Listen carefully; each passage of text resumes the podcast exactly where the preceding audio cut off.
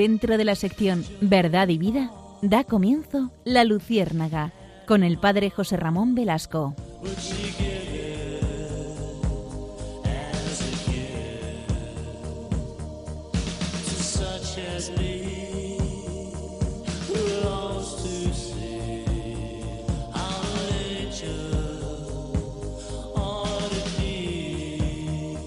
Corría el año de 1225.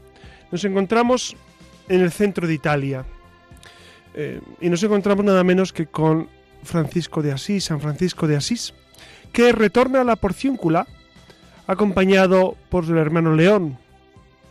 Y en su camino hubo grandes muestras de veneración a, a, Francisco, a San Francisco, porque la gente ya le conocía. Y entonces, cuando pasaba por el camino, el estigmatizado, porque ya tenía los estigmas, pues recibía eh, grandes muestras de cariño por parte de la gente. Mientras tanto, su salud, que desde mucho tiempo antes eh, había sido ya muy quebradiza, poco a poco iba empeorando. El sangrado de sus heridas lo hacía sufrir constantemente. Y en el verano, en el verano de este año de 1225, pasó un tiempo en San Damián, bajo el cuidado de sus hermanos.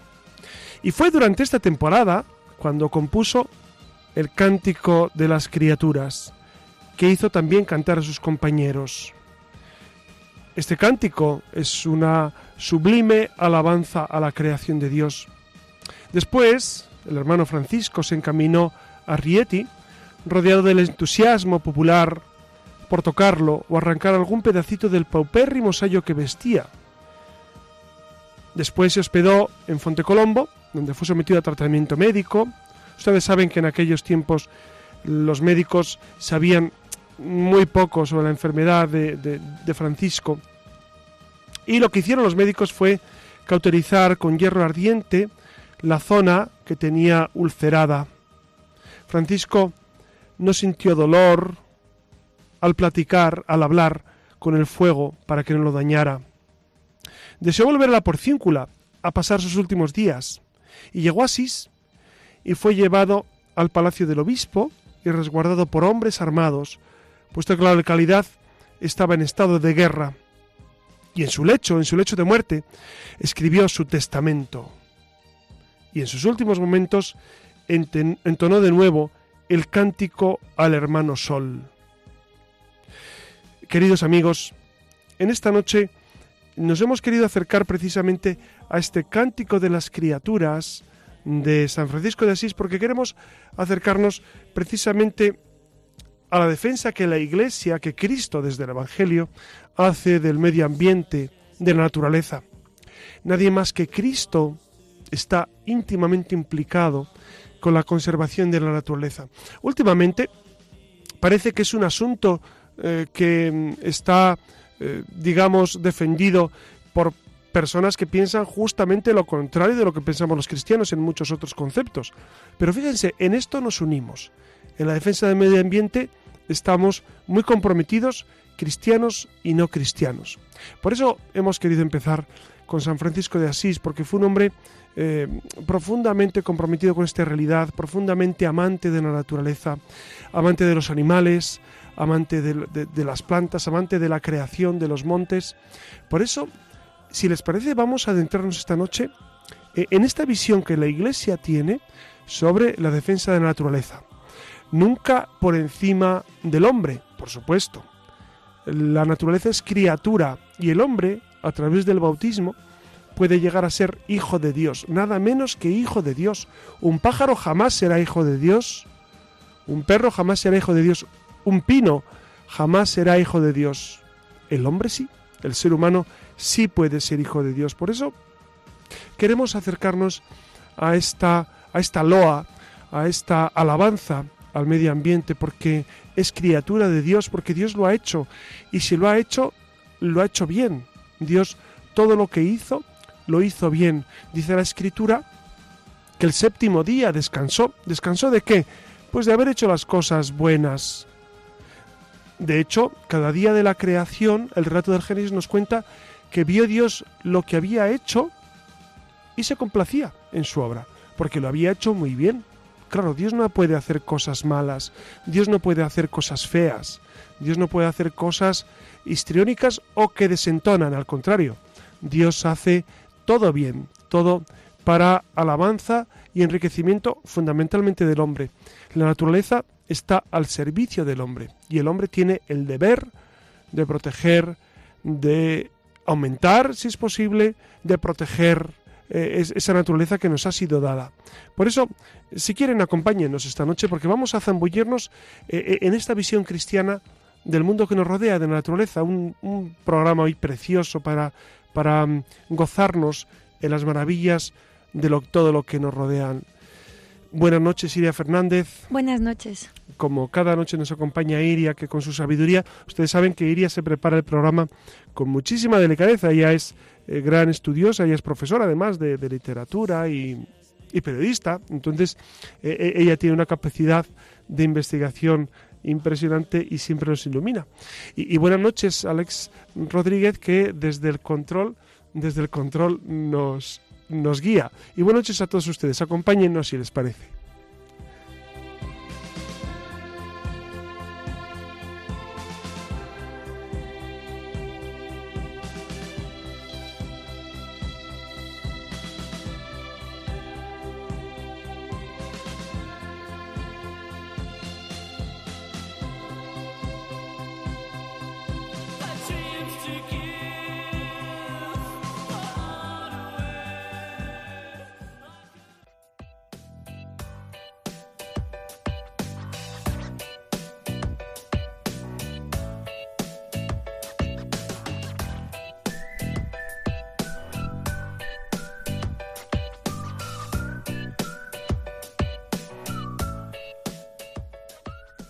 Buenas noches de nuevo.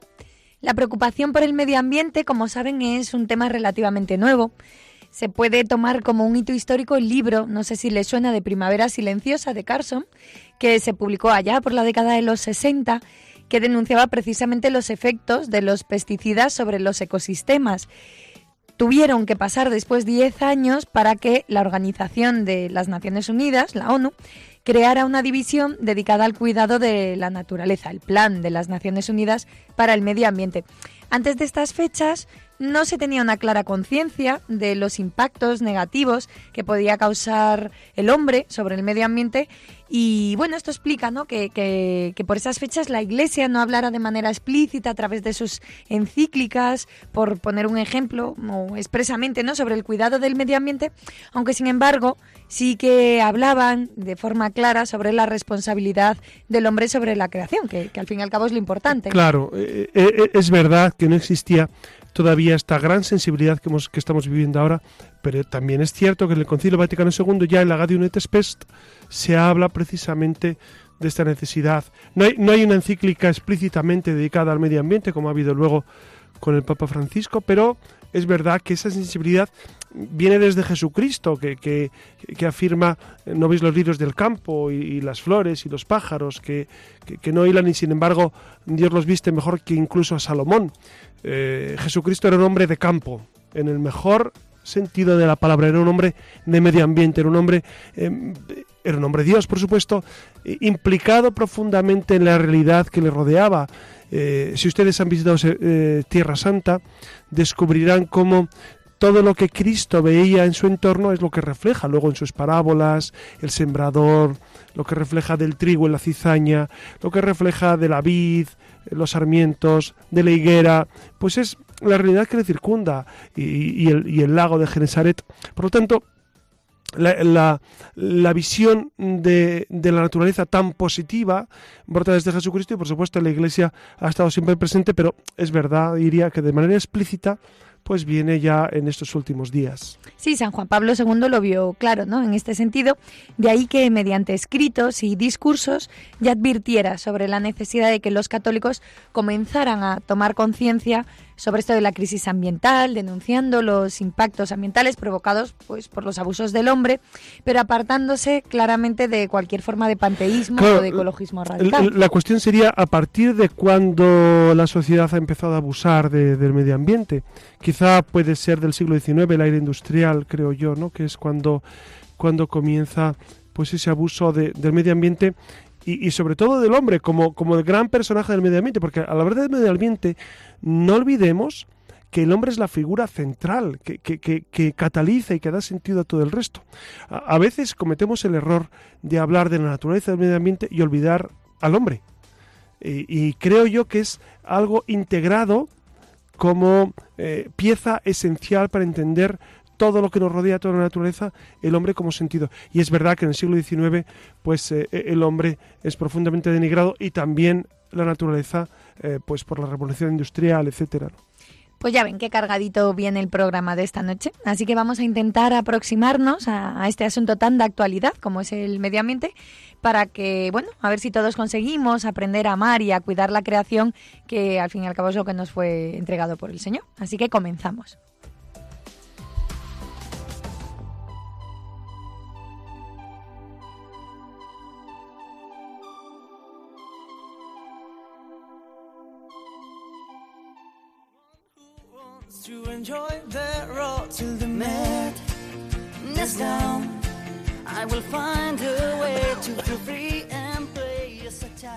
Estamos escuchando el grupo Aurin con su canción Last Night on Earth, que trata sobre todo aquello que necesitamos expresar y que por algún motivo no hemos tenido ocasión de hacer.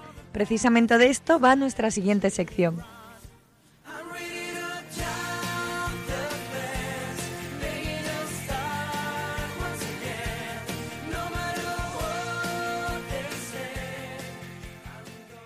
Y antes de preguntarle al padre José Ramón Velasco, pues por algunas de nuestras inquietudes, vamos a detenernos brevemente en algunos apuntes que tienen que ver pues, con el tema que vamos a tratar esta noche. Y arrancamos con, unos cuantos datos. Y comenzamos de la manera más purista que se puede, que no es otra que eh, partiendo de una definición. Y el medio ambiente es el conjunto de componentes físicos, químicos y biológicos externos con los que interactúan los seres vivos. Es decir, todo lo que nos rodea. Todo lo que nos rodea, ¿no? Estamos hablando de seres Porque vivos, son componentes físicos, químicos, biológicos, todos los seres Pero vivos lo curioso, que nos rodean. lo curioso es que son seres vivos, objetos, agua, suelo, aire, la y las relaciones entre ellos, así como elementos tan intangibles como la cultura. Yo no sé si han escuchado bien esto último, pero cuando hablamos de medio ambiente estamos hablando no solo del espacio donde se desarrolla la vida, sino que también comprende a los seres vivos, a los objetos, al agua, el aire y, a la cultura. Claro, y es curioso que en esta definición, claro, se introduce la cultura, pero no se introducen los seres inanimados, ¿no? Eh, las montañas, los minerales que eso también eh, eh, es medio ambiente, pero bueno, en la definición seguramente se puede se puede ampliar. ¿no? Sí, este no, no sé si a ustedes este pequeño dato, sobre todo de la cultura, no sé si les dice algo, pero a mí me abre un horizonte enorme de posibilidades de lo que es el medio ambiente, porque eh, va más allá del ambiente espacial y lo sobredimensiona, ¿no? Eso que hablabas tú, José Ramón, de, de las relaciones. Y por supuesto, algo tan relevante para el ser humano pues no podía estar lejos de Dios, si no pues piensen en el Génesis. Pero bueno, vayamos por, parte, por partes. Fíjense si es importante esto del medio ambiente, que en las últimas décadas del siglo XX y ya a principios del siglo XXI comenzaron a cobrar relevancia, pues eh, políticas medioambientales que no son otras cosas que acuerdos entre países y bueno, estaban orientadas sobre todo a regular el cuidado del planeta. De hecho, eh, existe, por si no lo saben, el derecho medioambiental. El derecho medioambiental es una rama del derecho que es muy reciente, pero que tiene gran desarrollo, surgida a mediados del siglo XX y, bueno, surgió por la necesidad precisamente de concienciar a la sociedad de los desastres ecológicos, como la contaminación en la bahía de Minatama o el gran smog londinense. El, smog es, el, eh, es la polución. Exacto, sí, esa nube. Bueno, es una palabra de moda, ¿no? Claro, claro. La niebla pesada. smog es una derivación del smoke eh, inglés significa eso, la, la, contaminación que hay en Londres y bueno, en bueno, Londres, en, Londres, en México, en, China, en, Madrid, bueno, en Madrid los la última vez, ¿no? Que fue que tuvieron que activar el, el protocolo de, de, permitir que pudieran ir los coches. No, bueno, pues eso es debido sobre todo por el smog, ¿no? Que ustedes desde la polución. La polución. A mí no me gusta la palabra smog. Mm, Ya, ya sé que está es admitida, un- pero no, ya, es un neologismo. Es pero, un neologismo. pero no me... Bueno, Bueno, o, como usted quiere. o simplemente Sí, sí. El, el accidente de Chernóbil, ¿no? Sí. Entre otros. Eh, el origen de esto del derecho medioambiental eh, surge de la Conferencia de las Naciones Unidas sobre el medio humano que se celebró precisamente en Estocolmo en la década de los 70. Normas que regulan las relaciones entre el derecho público y privado que están pensadas para preservar el medio ambiente de la contaminación. Claro, por- porque es un tema como, como traspasa fronteras. Es verdad que la Organización de Naciones Unidas, con la cual no estoy de acuerdo en casi nada de lo que hace, pero fíjense que en esto yo creo que pues que es, es un valor añadido, es decir, que, que, que promueva leyes que traspasan fronteras, yo creo que, es muy bueno, ¿no? Porque realmente eh, está haciendo que se tome conciencia y que si uno provoca polución en un país y repercute en otro, pues ciertamente hay leyes internacionales que regulan estas incidencias. Bueno, en realidad todo, claro, la clave está ahí, en que todo repercute, ¿no? Y además, eh, lo importante de todas estas políticas medioambientales es el carácter multidisciplinar, ¿no? Porque cuenta entre sus profesionales con médicos, con biólogos, con ambientólogos, con físicos, químicos, ingenieros. Eh, pero bueno, no piensen que, que esto se queda, ¿no? Se traduce al ámbito general o internacional, que apenas nos afecta a nosotros, nada más lejos de la realidad, nos engañen, porque en España también existe, ¿no? Ese derecho, se regula. La Constitución española, en su artículo 45, establece que todos tienen el derecho a disfrutar de un medio ambiente adecuado para el desarrollo de la persona, así como el deber de conservarlo, y que los poderes públicos velarán por la utilización racional de todos los recursos naturales con el fin de proteger y mejorar la calidad de la vida y restaurar el medio ambiente, apoyándose en la indispensable solidaridad colectiva, que era lo que señalabas, ¿no? Sí. Sí, sí, la, la verdad es que la Constitución española del 78 copia de otras constituciones, especialmente europeas, este ámbito de, de- de la preservación del medio ambiente, etcétera, lo cual es un don, ¿no? Es, es una, es una maravilla que la Constitución se promueva esto, aunque eh, de la Constitución, yo creo que vamos a dedicar un, un programa a la Constitución porque sería muy interesante valorar qué ha pasado de, de aquella Constitución, qué es lo que proponía, qué es lo que se ha logrado. Eh, me parecería muy interesante, muy interesante. Y en el momento actual de, nuestra querida España, es muy interesante valorar eh, si estaba bien la Constitución. Ustedes saben que, esa famosísima Constitución hubo un par de obispos, por lo menos, que en España eh, optaron por votar no y así, y así lo anunciaron, que ellos iban a votar no a la Constitución en el año 78. Yo es una Constitución que no voté, pero que he asumido puesto que soy español, de lo cual, eh, bueno, eh, podríamos hablar largamente, ¿no? Bueno, en cualquier caso, piensen en algunas de las leyes, en las leyes eh, con respecto a lo medio- medioambiental en España. Las más importantes son la ley de aguas, la ley de calidad del aire y la protección de la atmósfera.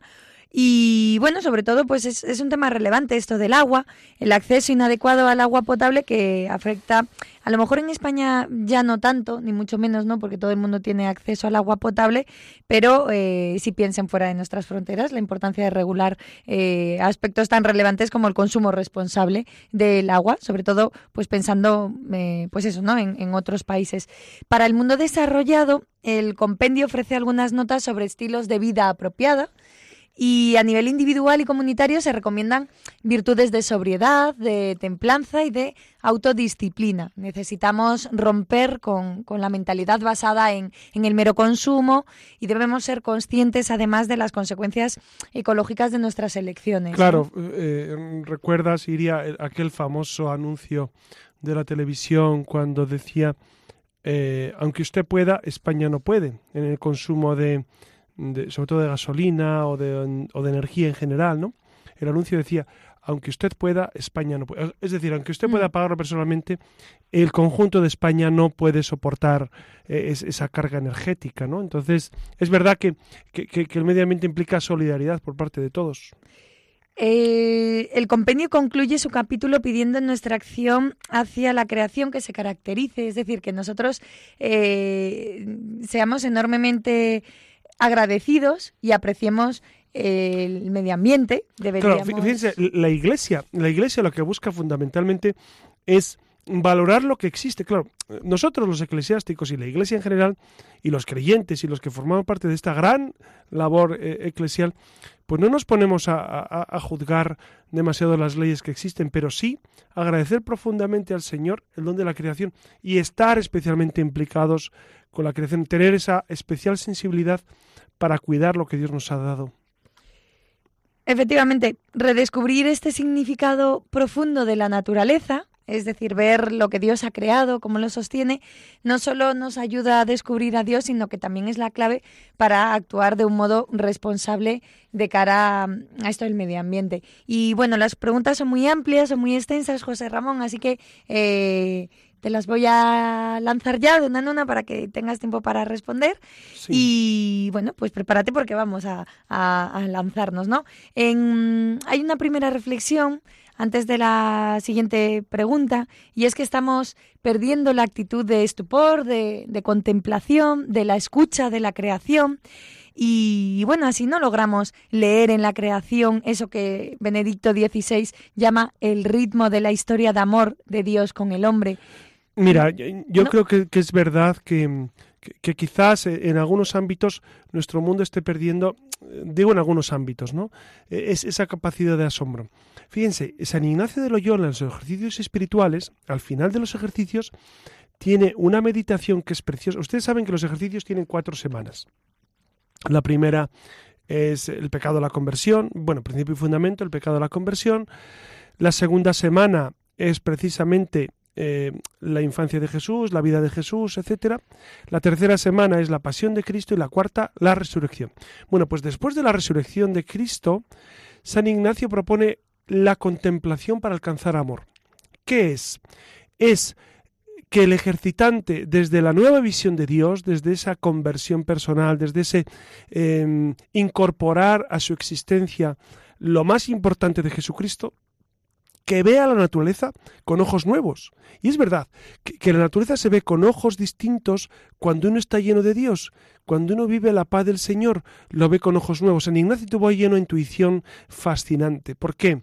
Porque dice, después de hacer los ejercicios, volvemos al mundo con una mirada distinta, la mirada de alguien que se sabe eh, bendecido, reconciliado con Dios, sanado por Dios y que ve la creación como un don inmenso, es un regalo que Dios me hace a mí, porque me quiere, porque me ama. Entonces, ¿cómo no vas a cuidar la naturaleza cuando tienes a Dios dentro y Dios te ama de esa manera? Por eso, esa contemplación para alcanzar amor nos da la clave, la clave de lo que tú decías, Iria. Eh, eh, nuestro mundo, ¿por qué en ocasiones no contempla con ojos eh, vibrantes y brillantes la naturaleza? Quizás porque no tiene con tanta intensidad eh, es esa presencia de Dios. Cuando Dios está dentro de nosotros, ves el mundo con ojos nuevos, ves todo con ojos nuevos, ves las otras personas con ojos nuevos, ves la realidad con ojos nuevos, ves tu propio trabajo con ojos nuevos. ¿Por qué? Porque Dios te ha cambiado la mirada. La realidad es la misma, pero Dios te ha cambiado a ti. Es decir, eh, no es necesario cambiar todo el mundo, sino cambiarte a ti mismo. Esto es muy importante. Entonces, yo creo que lo que dice el Papa Benedicto de que el ritmo de la historia de amor de Dios con el hombre es verdad, es Dios el que va haciendo que nosotros nos introduzcamos en esa realidad existencial de la naturaleza. Estaba yo pensando ahora mismo que eh, los psicólogos recomiendan, eh, pensando ¿no? en el ámbito académico, los psicólogos recomiendan a los niños que tienen TDAH, a sus familias. ¿Qué es TDAH para los que no estamos eh, en.? Eh, el trastorno de déficit e hiperactividad, ¿no? que ahora está tan de moda en, la escuela, recomiendan a ¿Por qué está tan de moda? Habría que estudiar eso mucho. Sí, ¿Por qué ahora los niños son Porque no saben aburrirse, porque están sobreestimulados, porque existe ¿no? una necesidad de ocupar las agendas. Es un tema intrasentido que me perdí. Yo, yo cuando hice magisterio esa, esa parte, no había niños de ese tipo. No, ahora hay muchos. Ahora hay muchos, claro. Bueno, el caso es que una recomendación que hacen los psicólogos a las familias es que lleven a estos niños al campo. A, pasar muchas horas en contacto con la naturaleza. Con animales, ¿no? Con Fundamentalmente con plantas, con la naturaleza, con los árboles, porque la naturaleza tiene unos ritmos muy lentos y los niños así aprenden, ¿no? Que, un árbol sigue igual de un año para otro, que florecen. No es ninguna tontería, porque, entienden, porque aprenden de los ritmos de la naturaleza, que al final son los que nos marcan también la vida, cómo fluye. Y eso a mí, a mí yo cuando lo escuché por primera vez, me, bueno... O sea, que estamos... Qué maravilla lo que estás contando. O sea, que, que, que los psicólogos ahora eh, recomiendan hacer lo que hemos hecho toda la vida. Toda la vida, ir al campo, pasear, relacionarse, en lugar de con las máquinas y con el asfalto. Es como, es como cuando algunos eh, eh, iluminados, que, bueno, con toda su buena intención, te dicen que, es bueno tocar los caballos, porque eso, y montar a caballo y demás, cuando de toda la vida pues cuando veías un caballo, pues te apetecía montarlo y lo montabas y, eras feliz. Y ahora te dicen que es famoso, que es, miren, eh, qué maravilla que los psicólogos por fin van descubriendo lo que la humanidad ya había descubierto desde hace mucho tiempo. Qué maravilla cómo avanza la psicología, ¿no? Me, quedo muy impresionado. Ya sé que muchos psicólogos están en contra de esto y que, muchos dirán que, que, es verdad que, que funcionamos, pero mira, el sentido común, qué grande es y cómo ayuda al mundo, ¿no? Sí, cambiando un poco de tercio, el progreso económico, las nuevas tecnologías, el sistema financiero, ¿cómo afectan estos tres elementos a los seres humanos y al medio ambiente? Los papas eh, han hablado de esto que se conoce como ecología humana, que a mí me parece bueno importante resaltarlo, que está pues eso, ¿no? ligada con la ecología medioambiental, supongo que sí, sí, sí. que alimenta, ¿no? todo esto de Claro, es, es que hablar de ecología sin hablar de hombre es traicionar la naturaleza. Repito, hablar de ecología sin hablar del hombre es traicionar la naturaleza. ¿Por qué? Porque el hombre está justamente en el centro. A mí siempre me ha impresionado negativamente un cartel que vi hace años de Greenpeace, esta asociación que surgió, pues yo creo que al inicio con, intereses leales de, servir a la causa de la naturaleza, pero luego ha tenido una, deriva eh, insoportable, una deriva insoportable, diría yo. Bueno, eh, entonces en un cartel que vi hace años estaba eh, en un gran círculo, estaban todos los animalitos, pues el elefante, el, león, el, perro, el ratoncito, el hombre, el, lagarto, el hombre como uno más. El hombre no es uno más. El hombre no puede estar en la rueda. Ya sé que esto a muchos ecologistas les sienta fatal, pero es la verdad de la naturaleza. El hombre no está al mismo nivel que el resto de los animales, no está al mismo nivel que el resto de la naturaleza, por más que les pese a algunos. El proyecto Gran Simio, que Peter Singer quiso introducir en el mundo y que sigue luchando y, aquí, no sé si se acuerdan, en la época, en la época del gobierno de Zapatero hubo una, un proyecto de ley que luego no prosperó para hacer los derechos del gran simio. Claro, eh, yo espero los, los, eh, que, haya un gran proyecto, los derechos del gran embrión, de los grandes embriones, los derechos de los niños eh, concebidos en el seno de su madre. Ojalá, ojalá que surja una comisión que diga, vamos a luchar por los derechos del niño no nacido. Ojalá, ojalá antes de luchar por los derechos del gran simio, que aparte me van a permitir que, que, haga un pequeño desarrollo filosófico. Verán, los animales no son sujeto de derechos. Los animales no son sujeto de derechos. Nosotros tenemos deberes con ellos. Nosotros tenemos el deber de cuidarlos, el deber de preservarlos, eh, el deber de armonizar toda la vida natural, pero eh, nunca podemos eh, sobrepasar estos límites. ¿Por qué nosotros sí somos sujetos de derechos? Porque tenemos una dignidad que brota de nuestro entendimiento y nuestra voluntad, que nosotros llamamos el espíritu, el alma humana. Cosa que eh, los animales y las plantas no tienen. Santo Tomás de Aquino decía que tanto las plantas como los animales, como los hombres y los ángeles, por supuesto, están animados Animado significa que tienen un principio vital, que es un alma, algo que les anima. Entonces, los vegetales tienen ese alma vegetativa, los animales ese alma sensitiva y nosotros ese alma racional. Es, es, ese principio vital, algo que nos anima. Pero solamente el alma racional es espiritual. Lo demás son principios absolutamente materiales. Entonces, repito, el animal nunca puede ser sujeto de derechos. Los animales no tienen derechos. Cuando se invoca eh, el derecho de los orangutanes o el derecho de los de los bosques, eh, es una falacia, no es verdad. No existe en filosofía ese, concepto. Lo que pasa es que luego la gente, pues, eh, digamos que sobrepasa para sobrepasa este valor para dar, para potenciar la ayuda con buena intención, pero con malos medios. Es decir, eh, la intención es buena de, preservar el medio ambiente, pero los medios son fatales. Hablar de derechos de la naturaleza es una aberración filosófica. Por eso tenemos que recuperar el sentido común y decir, el hombre tiene el deber. Y hay que insistir mucho en los deberes, los deberes de todos para con la naturaleza, para con los demás. E insisto en que precisamente el ser humano es el centro de la creación. No puede ser considerado como un objeto. Yo puedo matar un animal para comer, por supuesto no, no, no lo puedo matar para satisfacer un, un impulso eh, esquizofrénico, porque es evidente que eso es sadismo. Pero sí puedo matar un animal para comer, ¿cómo no? Y puedo cortar unas plantas para comer, una lechuga y un tomate, ¿cómo no lo voy a cortar? ¿Cómo no voy a, a, utilizar la naturaleza? Porque eh, son seres que no son espirituales, no tienen derecho por sí mismos. Pero yo no puedo utilizar una persona para mi propio beneficio. Las personas no son medio para conseguir algo, son fin en sí mismas, como decía Kant. Por eso es muy importante recordar esto para que, para que retomemos este sentido profundo de la ecología tal como tal como la iglesia. Pero a mí me permiten, ese sentido común, porque la gente piensa, es que la iglesia piensa esto. No, perdonen, no es la Iglesia la que piensa esto, es la filosofía racional, es Aristóteles quien piensa esto, y Aristóteles nueva misa, es cinco siglos antes de Cristo. Bueno, te nos has adelantado, ¿no? A, la siguiente cuestión, porque, porque, bueno, hablaba de eso, ¿no? Que no debemos hacer de la naturaleza un valor absoluto o ponerla por encima de la dignidad del, de la persona humana. Y claro, nos venían a la mente, eh, pues las escenas, ¿no? De todos los defensores eh, de los derechos humanos, de las manifestaciones, e incluso de los antitaurinos o o bueno, pues... Claro, si defiende los derechos humanos es fenomenal. Perdón, de los derechos de los ah, animales, ¿no? O de, eh, no, no Pero es que no existe, está mal planteado. Yo, yo entiendo su buena intención. Es decir, eh, eh, ellos buscan con buena intención pues preservar a los animales, que los animales no sufran, que me parece fascinante pero a costa de qué en ocasiones, ¿no? Yo creo que les falta a algunos quizás le falta un poco claridad filosófica.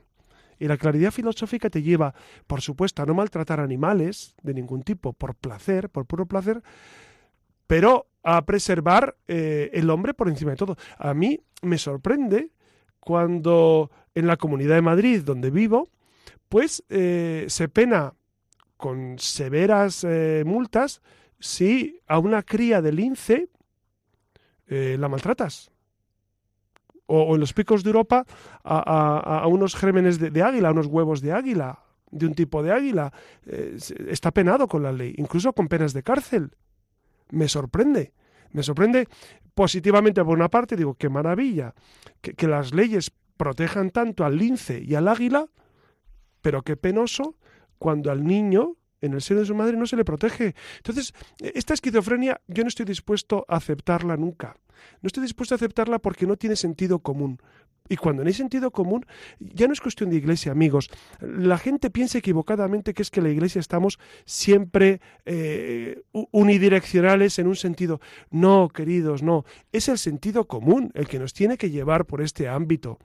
Y, buscar la defensa de la persona por encima de todo. Y por supuesto defender al lince y defender el águila real y el lobo. No sé si se acuerdan que, hubo una época en la que el lobo estaba pues absolutamente perseguido y ahora, ahora vuelve, vuelve a tener a, causar problemas ¿no? Eh, para muchos pastores, etcétera. Pero, pero claro que tenemos que cuidar la naturaleza, por supuesto, por supuesto. Pero por encima de la naturaleza, el hombre, el hombre, incluso el no nacido, incluso el ancianito que está ya en los últimos estadios, vamos a cuidar más al hombre y por supuesto la naturaleza. Y mm, ya que hablas un poco de, neurosis, ¿no? Eh, eh, estas corrientes de... Esquizofrenia. perdón, de esta esquizofrenia... varios, tipos, de patologías efectivamente, que vive nuestro mundo. Mm, pues una quizá mm, bastante evidente es ese trato desmedido, ese amor desmedido a los animales, que los entierran. Yo no sé si sabéis, saben nuestros oyentes que hay cementerios para perros, para animales, eh, hay quien habla del cielo de los animales, de los perros, los pasean. El otro día yo por la calle Eh, Primero había Bueno, visto... pasearlo está bien. No, no, no, a- no, no has escuchado la segunda Ah, parte. bueno, bueno. El otro día yo mm, vi un, re- un documental en la tele y me quedé escandalizada porque en China eh, eh, llevaban en carritos como de bebés, son unos carros especiales para mascotas, eh, literal, carros de cuatro ruedas, pero el habitáculo para el bebé En estaba China, en modificado, China. sí. Y, y bueno, no, pues les paseaban porque el perro no puede andar, porque no debe andar, y les paseaban pues en el carrito, de ahí a la peluquería, de ahí se iban a cafeterías, donde con una zona reservado para los animales, y bueno, yo me quedé escandalizada, pero pensé que, que estaba a kilómetros de aquí. Y el otro día, para mi sorpresa, por las calles de Madrid me encontré precisamente eh, a un matrimonio que llevaba un carrito, un carrito de esos con un perrito dentro. Entonces, bueno, me quedé un poco preocupada. Eh, Ahí sí ¿Por que el me... perrito o por la.? No sé, por la situación, ¿no? Entonces pensé que, que sale muy a cuento de este amor desmedido a los animales, de, no sé, ¿qué le dirías, no? Sí. Porque además ahora está muy de moda, no tengo un hijo, Sí. pero tengo un perro. Yo, yo- yo volvería, yo volvería a, a los principios racionales y a los principios filosóficos, porque fíjate, yo, yo- yo enseño historia del pensamiento, historia de la filosofía. Y entonces a mis alumnos de vez en cuando les pregunto, bueno, a ver, ¿quién de vosotros tiene un perrito? Tal? Y, y siempre sale alguno.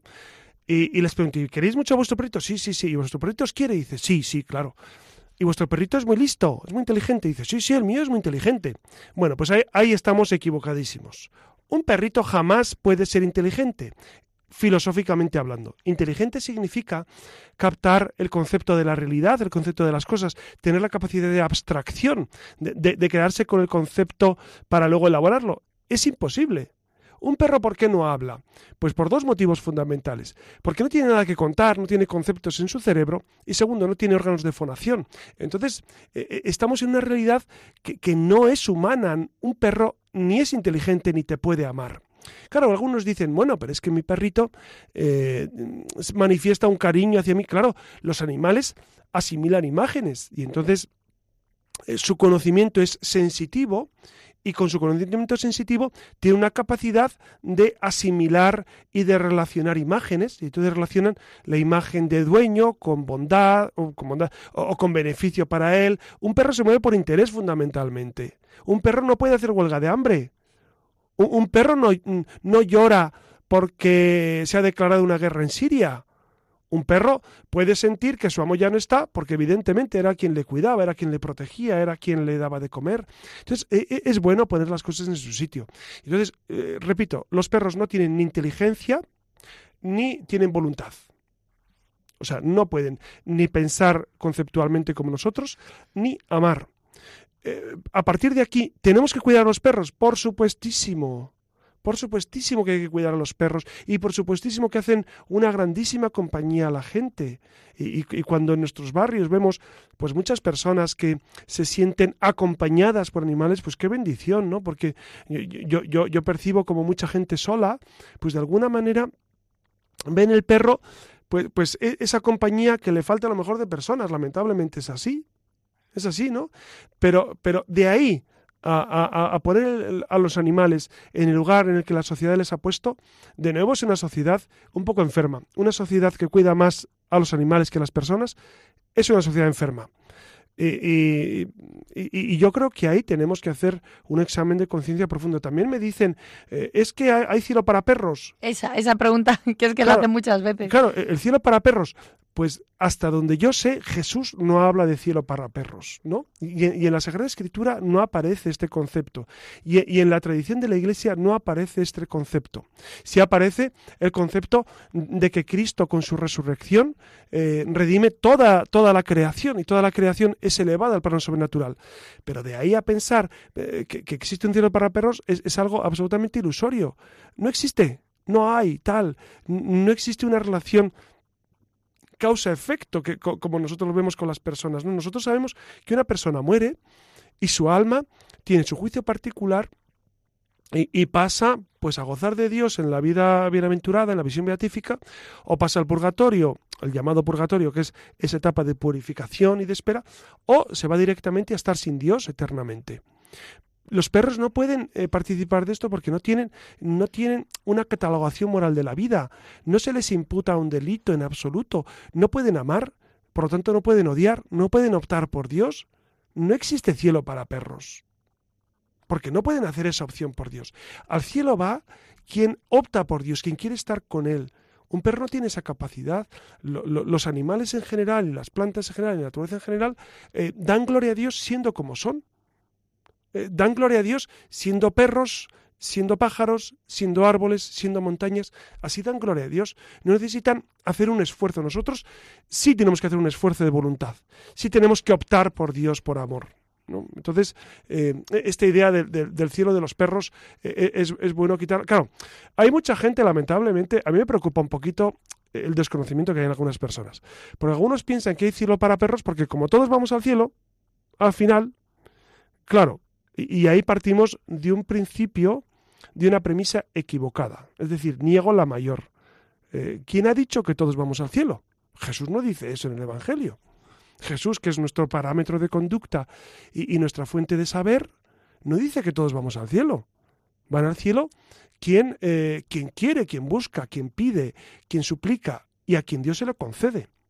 El cielo es un don de Dios entonces, eh, eh, por eso, eh, estas ideas que, están tan extendidas, y fíjense que, mm, hay una cierta concepción de la naturaleza un poco extraña, y, y, a mí me preocupa, porque cuanto más se abandona a Dios, más se vuelven los ojos a deificar la naturaleza y a dar a la naturaleza un contenido, un sentido que no le corresponde.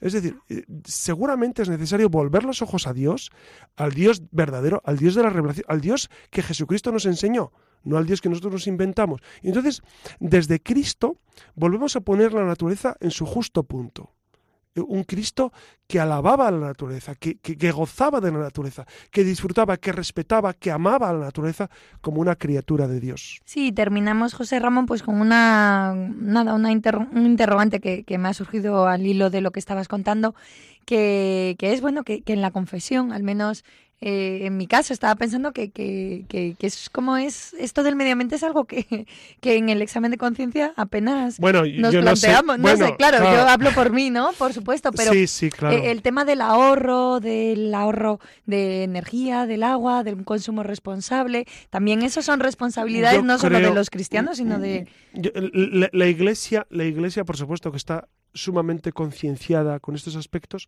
pero eh, cuando el Papa Juan Pablo II hablaba de pecados ecológicos, se refería fundamentalmente pues a, ese maltrato de la naturaleza a sabiendas, ¿no? Yo estoy pensando eh, en gente que quema los bosques porque sí, los incendios porque sí, los incendios provocados, pues eso es un ataque ecológico, o, o matar animales porque sí, porque te place matar animales, eh, eso va contra el sentido común, o, deteriorar los ríos, porque sí, contaminarlos, contaminarlos, deteriorar la naturaleza, porque sí. Eh, es, e, e, es, evidente que, que, que, eso está desordenado, es evidente, ¿no? Luego está la cuestión, lo que tú decías, la cuestión del ahorro energético. Además, hombre, la, valoración moral de eso es un poco más complicada, ¿no? Porque qué es ahorrar mucho, ¿Qué, es decir, qué es lo que necesita cada uno, qué es despilfarrar y qué no.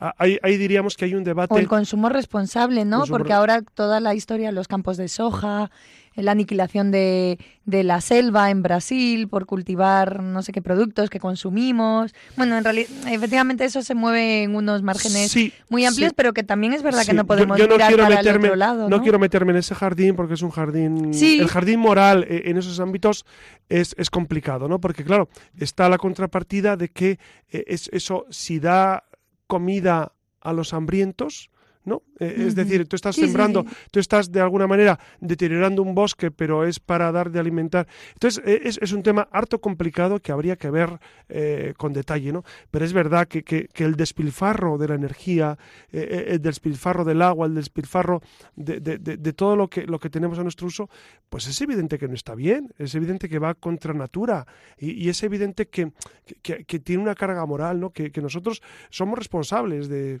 de esto, ¿no? Pues muchísimas gracias, José Ramón. Seguro que quedan más interrogantes, eh, pero bueno, suficiente, ¿no? Para hacer de boca con estas respuestas. Eh, ahora les dejamos planteado el tema del próximo programa, que será Jerusalén, Tierra Santa. Ya saben que pueden escribirnos un correo electrónico a la luciérnaga@radiomaria.es para dejarnos algún comentario, algo que le, alguna inquietud que tengan. Así que ya saben que les esperamos en la red.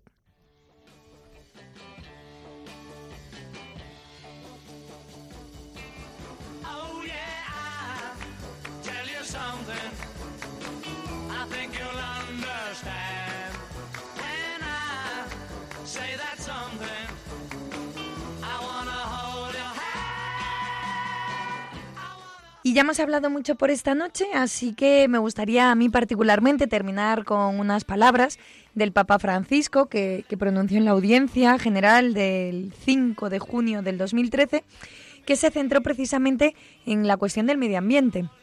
Cuando hablamos de medio ambiente, de la creación, mi pensamiento se dirige a las primeras páginas de la Biblia, al libro del Génesis, donde se afirma que Dios puso al hombre y a la mujer en la tierra para que la cultivaran y la custodiaran. Y me surgen preguntas. ¿Qué quiere decir cultivar y custodiar la tierra? ¿Estamos verdaderamente cultivando y custodiando la creación? ¿O bien la estamos explotando y descuidando?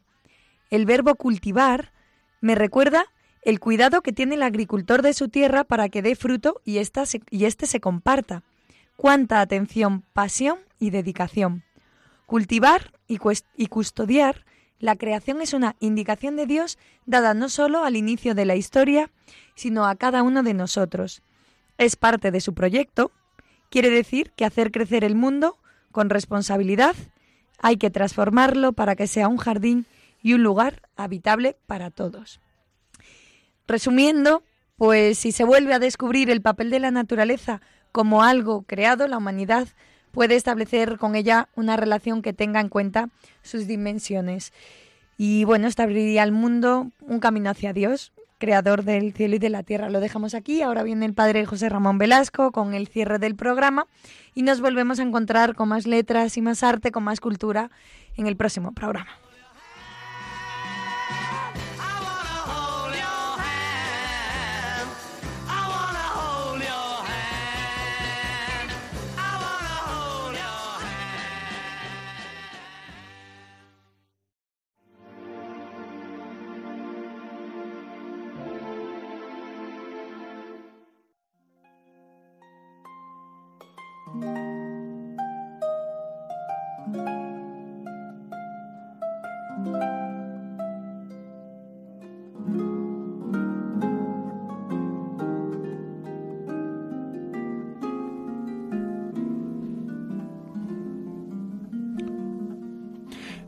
Quisiera ahora detenerme eh, con un poco más de profundidad y de extensión eh, en esa encíclica del Papa Francisco, Laudato Si, que la publicó, como ustedes bien saben, en junio de 2015, el 18 de junio de 2015, y que fue pues una gran llamada de atención para, para este sentido de la preservación de la casa común. Él habla de eso, de que nosotros vivimos en una casa común que tiene que ser eh, cuidada no solamente por católicos o cristianos, sino también por todos los de otras religiones, incluso por los que no tienen religión.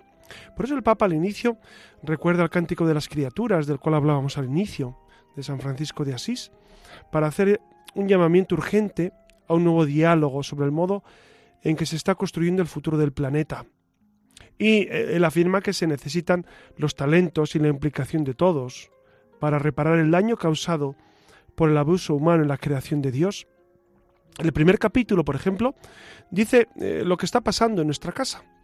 Y, el Santo Padre aborda la contaminación, el cambio climático. Ustedes saben que da ahí datos eh, muy concretos, ¿no? La cuestión del agua, la pérdida de la biodiversidad, que antes hablábamos, en, especialmente en el Amazonas, por ejemplo, el deterioro de la calidad de la vida humana, la degradación social, la inequidad planetaria, es decir, la desigualdad, en el planeta. La debilidad de las reacciones, porque a algunos gobiernos no les interesa actuar en contra de, esta, eh, de, estos problemas. Por eso en el capítulo segundo habla del Evangelio de la creación. Y el pontífice se refiere a la luz que ofrece la fe. Y, él cita varios pasajes bíblicos en los cuales se refleja esta necesidad de cuidar nuestra naturaleza. El misterio del universo, el mensaje de cada criatura en la armonía de todo lo creado, y él habla especialmente también de una comunión universal y la mirada de Jesús sobre ese destino universal de todos los bienes. Por eso en el, tercer capítulo de, la encíclica, el Papa habla de, esa raíz humana de la crisis ecológica. El, hombre está en la raíz. ¿no? Por eso eh, trata sobre la tecnología, que, es creatividad y que es poder. y la globalización como paradigma tecnocrático Es decir, eh, eh, hemos considerado la globalización como algo provechoso mm, de entrada, pero habrá que ver cómo eso va incidiendo positivamente o no en el hombre. ¿no? Y, precisamente olvidar al hombre como centro del universo, pues nos está trayendo serios problemas. Por eso el Papa en el capítulo cuarto aboga por una ecología integral, ¿no? ¿Por qué? Porque es necesario esa reflexión de la ecología no solamente ambiental, sino también económica y social. Es decir, eh, una ecología incluso cultural, una ecología de la vida cotidiana, en el que el principio del bien común sea eh, el principio fundante y especialmente la justicia entre las generaciones. Y en el capítulo quinto, ustedes saben que el Santo Padre ya propone el diálogo sobre el medio ambiente en la política internacional. Ustedes saben que hay eh, pues varios momentos eh, eh, cada año, cada dos años, en los que los países se unen para, últimamente en Davos, en París el, el, año 2015, etcétera, donde vuelven una y otra vez a hablar de ecología y hablar de necesidad de cuidar e, el espacio común. Y finalmente el Papa concluye su encíclica con el sexto capítulo, pues invitando a apostar por otro estilo de vida, por una educación para la alianza entre la humanidad y el ambiente y por una conversión ecológica. Y es verdad que, que, todos podríamos eh, vivir de una manera más saludable y más armonía y más en armonía con, con, la cuestión ecológica, ¿no? Otros temas que tratan en este último capítulo son el gozo y la paz, el amor civil y político, los signos sacramentales y el descanso celebrativo, la Trinidad, la relación entre las criaturas, etcétera, etcétera. Por eso, eh, yo, creo que es una encíclica que mm, eh, dentro de la gran actualidad del tema, pues nos da pistas para orientar nuestro pensamiento, no solamente cristiano. Repito que el Papa se refiere a ese cuidar la casa común. Por eso yo creo que es una encíclica que dirigida a cristianos católicos, pero puede ser asumida perfectamente por no cristianos, por, por gente que vive otras religiones. Porque la naturaleza es de todos, porque todos estamos implicados. Gracias a Dios, fíjense, es una bendición que, que cada vez más se da esa conciencia de cuidar en la naturaleza, cuidar los animales, cuidar las plantas, cuidar la biodiversidad, cuidar el medio ambiente, cuidar la economía, ponerla al servicio del bien común, cuidar al ser humano, cuidar a la persona no nacida, a la persona que está en los últimos momentos de, su vida, cuidar a todos a todos y a todo. Bueno, amigos, pues eh, yo creo que ha sido un programa muy interesante sobre, sobre, sobre esta virtud de la ecología, del medio ambiente, de cuidar eh, e-, esa casa común. Les agradezco mucho que hayan estado con nosotros. Muchas gracias, Iria Fernández. Muchas gracias. Y muchas gracias, Alex Gutiérrez, que nos ha acompañado en el control. Y muchas gracias a ustedes. Ya saben que he estado, ha estado con ustedes su amigo José Ramón Velasco. Buenas noches, que descansen.